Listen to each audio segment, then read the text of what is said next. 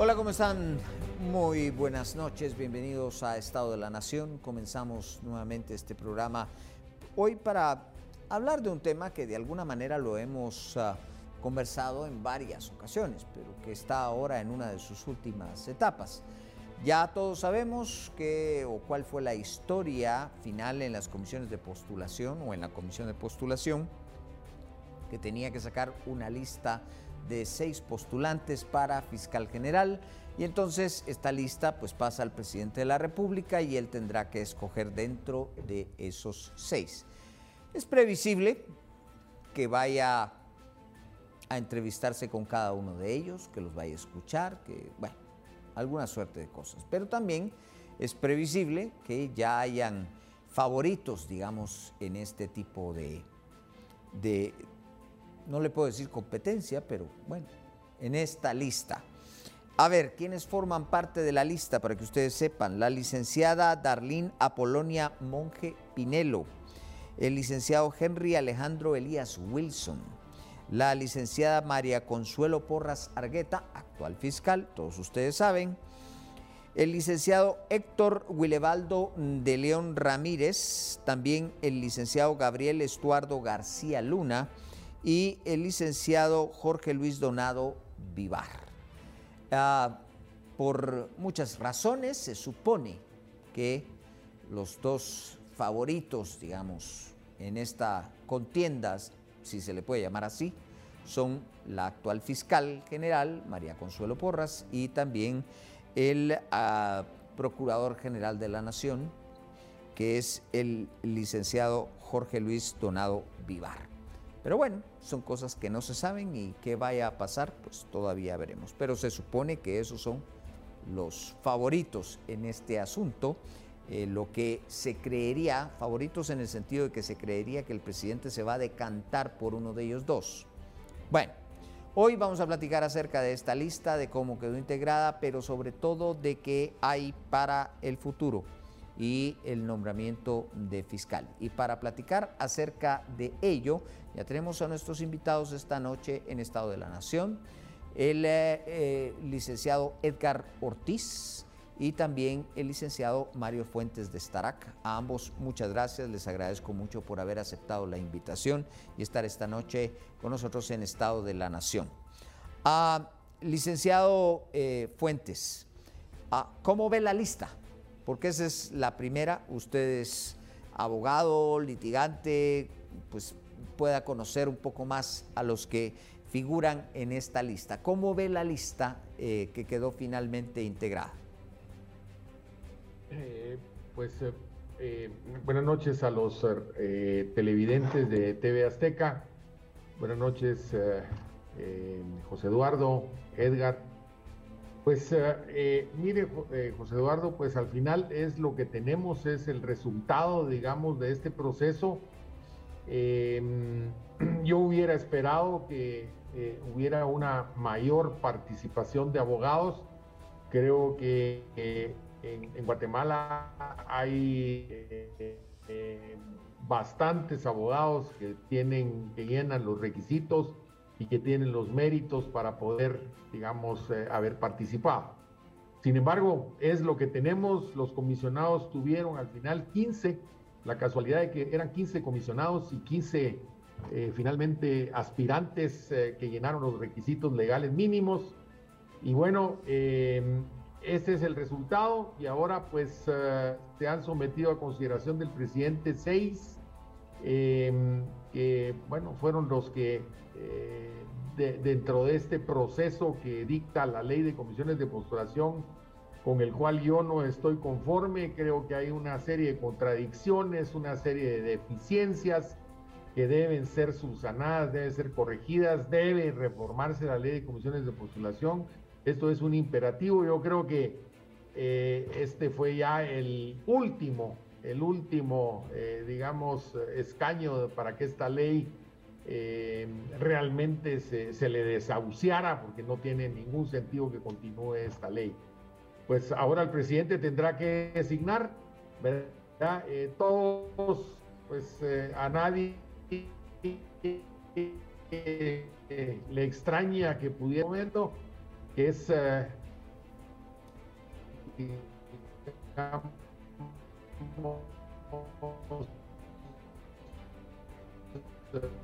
el, procurador general podrían ser eventualmente los, los designados. Sin embargo, el presidente tiene la palabra y veremos qué es lo que finalmente decide. Claro. Ah, licenciado Ortiz, ¿usted cómo ve esa lista? Yo coincido con lo, que, con lo que ya planteaba Mario en su exposición. Creo que hay que sacar varias cosas en limpio. Por supuesto, la, la lista de seis no es una lista de grandes nombres, ¿sí? No es una lista de grandes juristas, no es una lista de, digamos, de personajes conocidos. Eh, yo creo que es una lista que se parte en dos. Es una lista en la que hay tres eh, magistrados de sala, que son Henry Elias Wilson, eh, Gabriel García Luna um, y, y, Néctor Guilevaldo Ramírez, me parece que es el apellido. Son tres magistrados de sala que obviamente llegan un poco por los punteos eh, que, establece la de gradación, que coincido con, lo que, con lo que expresaba Mario en su exposición. Yo creo que la ley de comisiones de postulación acaba ya de, de, derramar sus límites, ¿no? Y hacerlos groseramente evidentes. Eh, ¿Por qué? Básicamente porque la tabla de gradación no es un mecanismo de evaluación de capacidades o de destrezas o de conocimientos, eh, la tabla de gradación, como lo concibe la ley, es simplemente un, un checklist de, digamos, de, documentos y, eso hace que el número de la, de la, evaluación no nos diga mucho, ¿sí? Diferente como se lo ha planteado el propio licenciado Fuentes en otras ocasiones de una evaluación proposición o algo así, ¿no? Simplemente es una, un, checklist. Eh, esa ley nació en 2009 para eh, supuestamente disminuir la discrecionalidad de los comisionados, pero lo que realmente hizo fue hiperburocratizar el, trabajo de las comisiones y, aquí el resultado. Y luego hay tres perfiles que yo creo que tienen pues, eh, más probabilidades de llegar. Yo diría que, que, el actual fiscal general pues goza de, de, eso, ¿no? Que es la actual fiscal, que es la que eh, pasa finalmente a la nómina final. El actual procurador general de la Nación, pues que también tiene algunos enteros porque ya viene de la Procuraduría General de la Nación, el presidente le conoce porque recordemos que la Procuraduría General de la Nación pues presta la asesoría jurídica al, Estado, entonces yo, yo supongo que, que, eso le da alguna confianza al presidente sobre el PGN. Y, bueno, y luego pues yo creo que son los favoritos eh, de la lista y, veremos qué, qué, decida el presidente eh, en las próximas horas, en los próximos días, perdón. Em, estaremos a la espera, ¿no? Para clarificarle un poco el proceso a las personas, el licenciado Fuentes, Ah, ¿Qué se viene ahorita y cuánto tiempo tiene el presidente? Pues eh, el, vencimiento del plazo eh, o del periodo de funciones del actual fiscal general de la República, pues se da eh, a mediados de mayo, 15, 16 de mayo, es decir que em, en todo caso, pues el, el presidente tendría y se retrasa pues hasta esa fecha eh, máxima en que el, nuevo fiscal tendría que ser juramentado y tomar posesión. Sin embargo, de acuerdo con la programación que se hizo, eh, pues tendría 15 días eh, desde que le entregaron la nómina de candidatos, de seis candidatos, y consecuentemente, pues yo creo que eh, no hay razón por la cual el presidente no, no, debiera de hacer la designación dentro de este, dentro de este plazo.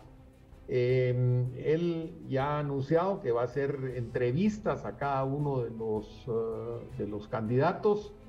Eh, no sé cuál otro, otra metodología utilizará para los fines de, em, digamos, evaluar a los, a los candidatos, eh, pero yo, yo creo que no hay mucho que hacer, ya él tiene los elementos de juicio que se dieron a nivel de la comisión de, postulación y consecuentemente pues eh, después de las entrevistas creo que eh, el presidente va a ir decidiendo quién es el, nuevo fiscal general. Bueno, les voy a hacer una pregunta bastante ríspida y es, ¿Creen ustedes que el presidente ya tiene el nombre, ya sabe quién es, que esto es simplemente puro trámite y formulismo? licenciado Ortiz? A ver, sí, yo, yo supondría que, que, en parte sí, es decir, es una designación discrecional. Eh, la nómina de seis no, no, no, obliga al presidente a elegir de uno u otro modo. Es decir, de alguna forma la, la, lógica es que se supondría que el trabajo de la comisión de postulación es el que elabora la, la, parte técnica ¿sí? y el filtro técnico y se supondría que el presidente toma una decisión discrecional al, al, designar a un fiscal general. Así que yo supongo que tendrá ya sus, su, su elección. Supongo que también por un protocolo hacen la ronda de entrevistas, pero al tratarse de un acto discrecional de gobierno, así está básicamente diseñado el sistema, pues yo imaginaría que sí hay una predilección eh, previa, sobre todo que también ya sabíamos más o menos cómo podía quedar la lista final de aspirantes. Creo que no hay sorpresas respecto de lo que imaginábamos que podía ser la lista. Licenciado Fuentes, ¿cree usted que realmente ya la decisión está pues en un 90% tomada y que de aquí al 15 pues eh, sería muy difícil que eh, esa decisión se cambiara? Mire, yo creo que a pesar de que son seis los candidatos, pues como le decía al principio, creo que hay muchas probabilidades de que el presidente se decante por eh, la, actual fiscal general de la República, el licenciado Consuelo Porras, o por el procurador general de la Nación, el licenciado Donado. Yo creo que son más eh, los más probables que pudieran convertirse en el nuevo fiscal general de la República. Los otros candidatos pues eh, pertenecen al, Poder Judicial, eh, conoce el presidente más la, función que han desempeñado estos dos eh, funcionarios y consecuentemente creo que por ahí podría irse decantando el presidente en los próximos días. Ah, bien, como Guatemala es así y en eso se ha convertido todo esto. ¿Ven ustedes recursos en el horizonte, licenciado Ortiz? ¿Ve recursos eh, para tratar de, frenar la decisión? Bueno, yo, creo que la, olla de presión más grande la vimos ya, ¿no? Con, la polémica de si la comisión incluiría o no a, la doctora Porras, ¿no? a la actual fiscal general. Yo creo que ese fue el momento de, mayor, llamémoslo así, tensión jurídica, ¿no? y que creo que finalmente zanjó la Corte con, con su decisión el viernes. ¿no? Eh, yo creo que, que, esa era la fase donde yo veía con más probabilidad alguna, eh, alguna acción de amparo o alguna impugnación. Yo creo que a partir de ahora es, es difícil pensar que, que alguna corte se atreva eh, a, dar trámite a alguna, algún cuestionamiento. Yo entiendo que sí, siempre hay muchos cuestionamientos en, los tribunales, pero realmente no, no veo por dónde. Eh, insisto, yo creo que la presión más grande y los cuestionamientos más fuertes eh, se referían concretamente a lo que, a lo que planteó, se planteó respecto a la inclusión del actual fiscal general. Y ojo, si la Corte digamos, se animó, a, estaba tan segura y otorgó un amparo provisional en tan pocas horas es porque, digamos, difícilmente vaya a cambiar su criterio y vaya a decir, no, bueno, lo que decidí no, no es válido y eso pudiera abrir la puerta, en todo caso, a, una, a un cambio en, el proceso. Así que yo, yo francamente, eh, le veo bajas probabilidades a que de aquí en adelante alguna cuestión judicial pudiera interrumpir el proceso. Prácticamente lo veo ya casi concluido. Licenciado Fuentes, para todos es sabido que el Ministerio Público tiene muchas, digamos, es una, una mesa con muchas patas cojas.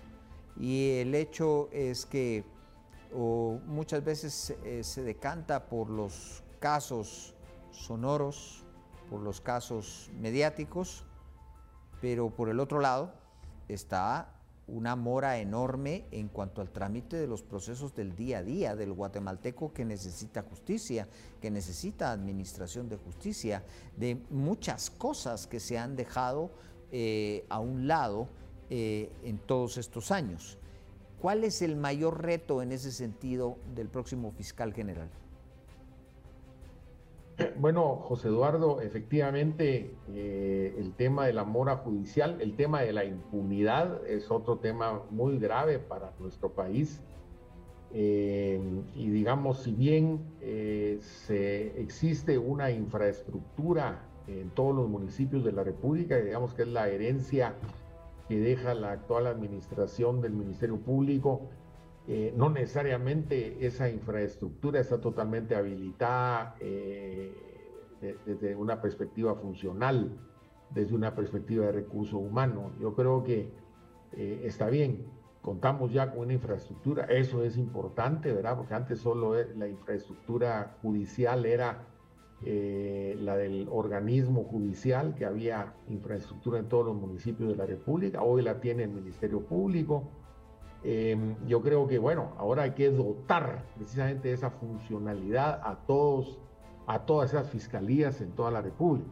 Y eh, un reto para el Estado de Guatemala es que también la defensa pública penal tenga una infraestructura, eh, digamos, equivalente a la del Ministerio Público, porque la defensa y la acusación son, digamos, eh, los dos platos de la balanza de la justicia penal, ¿verdad? Y, es necesario que se fortalezca también la defensa eh, de oficio, ¿verdad? Esto y, realmente el, Instituto de la Defensa Pública Penal está eh, en trapos de cucaracha, está muy, muy limitado en cuanto a, funcionalidad en general.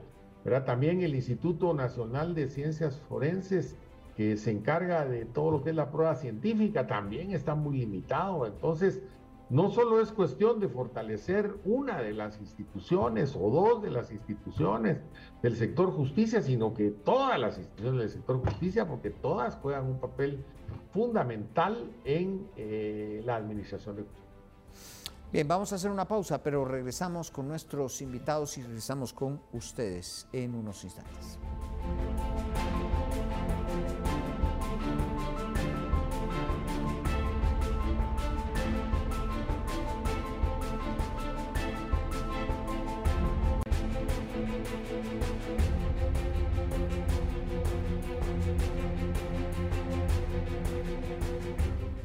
Continuamos platicando esta noche en Estado de la Nación acerca de la designación del próximo fiscal general y eh, vamos a seguir conversando acerca de este tema.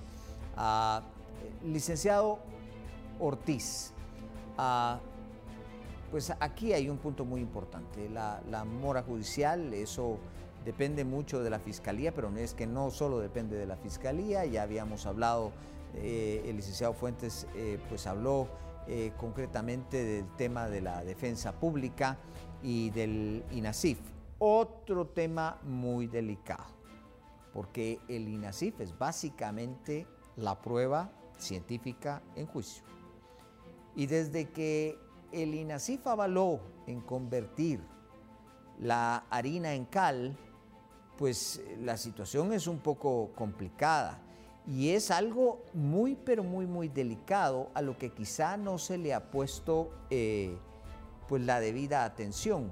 ¿Cómo ve usted esta situación para llegar, porque sobre el fiscal recae mucho de la mora judicial, sobre todo mediáticamente se apunta hacia ahí, pero está estas otras cosas?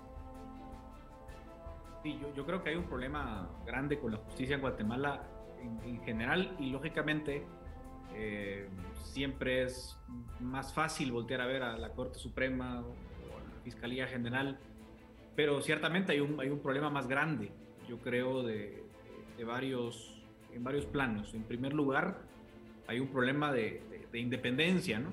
de, los operadores de justicia, los mecanismos de designación, los mecanismos de evaluación no son adecuados en general en el ámbito judicial, en el ámbito de la Fiscalía General y no se diga en la defensa pública penal o en el INASIF. Yo creo que hay un problema de independencia.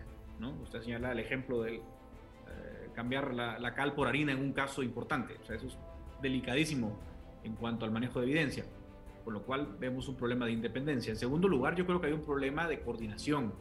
Es decir, pareciera ser que, que, que cada eh, ingrediente, cada, cada brazo de la, de la justicia avanza descoordinadamente. Eh, por ejemplo, si vemos cifras en los últimos, yo diría, 7, 8 años, veremos que la capacidad del Ministerio Público ha crecido muchísimo, ¿sí? es decir, a nivel de presencia, a nivel de fiscales por cada 100.000 habitantes, se ha incrementado muchísimo. Había hace 8 años más o menos, yo creo, 8 fiscales por cada 100.000 habitantes, ahora hay 15, ¿sí? Pero, por ejemplo, no ha crecido al mismo ritmo eh, la disponibilidad de jueces penales, por ejemplo. Y no se diga, a nivel de defensores públicos penales, la cobertura es muchísimo más baja. Eh, entonces, eh, lo, que, lo que ha venido pasando es que, que, no hay una política de justicia, no hay una instancia donde de alguna forma se intente coordinar el trabajo de los distintos entes que intervienen en la prestación de justicia, lo cual ya no es un problema solo de independencia, ¿no? Sino que ya es un problema de planificación, ya es un problema de coordinación, ya es un problema de política criminal en términos generales. Así que me parece importante señalarlo y obviamente no es un problema que se agote con la designación de fiscal general, ni mucho menos.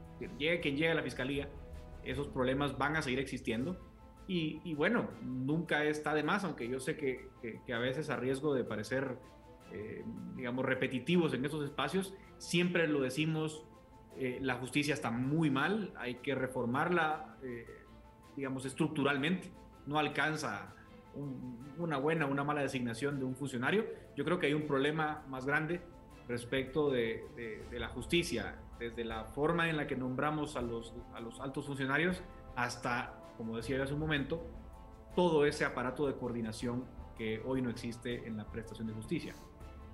Ah, bien, se nos ha ido el tiempo prácticamente, solo queda espacio para una conclusión, pero quiero llamarles la atención. El hecho de pues que la fiscalía crezca y eso está muy bien. Pero se me hace un poco como la policía, que nos surgía llenar las plazas de 44 y pico mil eh, agentes, eh, quizás 50 mil o 60 mil, y entonces lo que hicimos fue reducir eh, el hecho de ser agente a un curso de 10 meses. Y me suena que eso está pasando con la fiscalía. Y eso está pasando y pueda pasar también con la defensa pública penal y con otras instituciones. ¿De dónde sacamos el personal humano calificado, pero sobre todo honesto, como para ocupar una cosa tan delicada? Yo traje y he traído muchas veces el caso ese del INASIF y de, de la harina en cal, porque es grave, es que es grave, muy, muy grave.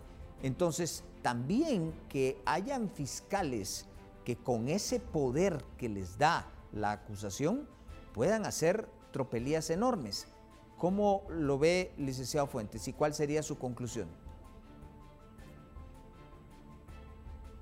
José Eduardo, eh, en el tema propiamente capacitación, pues eh, es eh, fundamental y aquí yo quisiera traer a colación a la academia la academia como que solo se manifiesta en, estos, eh, en estas comisiones de postulación, pero la academia es precisamente donde están los semilleros de nuevos fiscales, de nuevos jueces, de nuevos magistrados, eh, de nuevos investigadores, de nuevos eh, expertos para el, INASIF, defensores, en fin, yo creo que hay que ponerle una especial atención a la academia.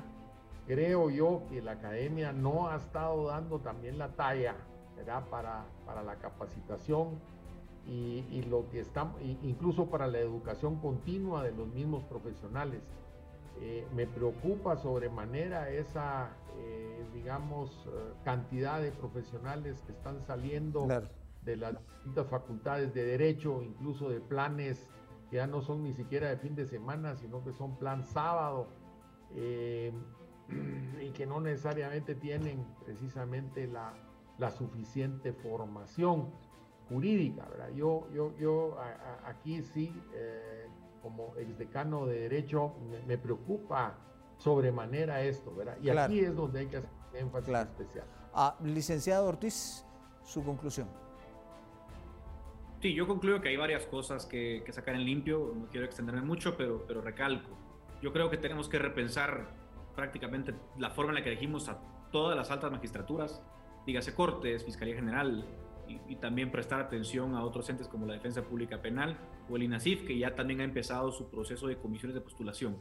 Y en segundo lugar, eh, llevar también una discusión a lo que mencionaba el licenciado Fuentes. Es decir, aquí yo creo que hay un problema grande, no únicamente en lo público, también me parece que hay que señalar muchísimo la mala educación, la mala formación que viene de las universidades y también la poca responsabilidad que, que ha ejercido al respecto el colegio de abogados. Ningún sistema de justicia funciona sin sus abogados. Y creo que también hay que volver a ver para ese lado.